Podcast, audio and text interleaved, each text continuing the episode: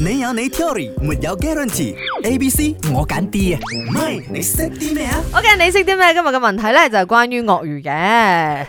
啲鱷魚擘大個口係死啦死啦，變成呢個包包啊死啦， 唔驚啊都驚啊 OK，鱷魚點解經常性擘大口定咗格喺度？A 為咗散熱，B 為咗呼吸，C 就為咗獵食。但係佢冷血動物嚟噶嘛？點解要散熱咧？真係有人減減揀 C 啊！咪你識啲乜嘢？你好啊，你好啊，阿明阿楊，我係 Stella。嗯 Hello 我覺得答案係 C 啊， Uh-oh 獵食啊，係點解散熱就冇咩可能啊，全喺水底嗰度。係咪？使乜咦，好似散熱浸呢住嘅嘛，散乜嘢？水熱咧，答案係 C 啦，獵食啊，好似學阿明爺話齋咁樣，有嘢跌落個口，佢就直就將個口閂，之後就轉。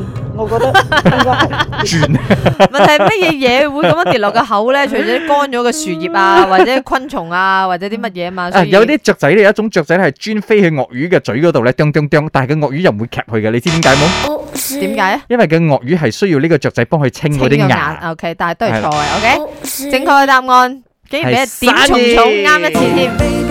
Yes 開開心心笑分享。 OK，點蟲蟲咧沉咗七七四十九日啦， 終於就浮面啦。咁啊，講到鱷魚點解會擘大口，然之後定咗格咧？最主要原因咧就係皮係夠厚，夠奀皮唔，係啊？佢嘅皮好似殼咁啊，係咯。佢係冇吸熱同埋散熱點哦，冇嗰個功能啦嘅，吸熱同同埋埋散散熱熱點點嘅。嚇。啊，所以咧，佢係喺水裏邊，佢唔會擘大口，因為水裏邊可以即係呃降温啊嘛。嗯嗯，佢上到嚟嘅時候咧，佢係需要擘大個口散咗體內嘅熱嘅。哦，因為佢嘅哦鱗片咧都會係就儲存咗一啲熱量啊。總之，如果係唔擘大口，佢冇係辦法散咗熱。雖然話佢係冷血動物啦，係，但係佢都需要嘅。散熱嘅。如果唔係咧，喺馬來西亞熱死甩甩，佢分分鐘中暑係啊咪！需硬頸咧係，你又唔聽我 o k 講。 o k o k 阿明冇沉船，啲鱷魚擘大個口係為咗散熱啊，咪好玩。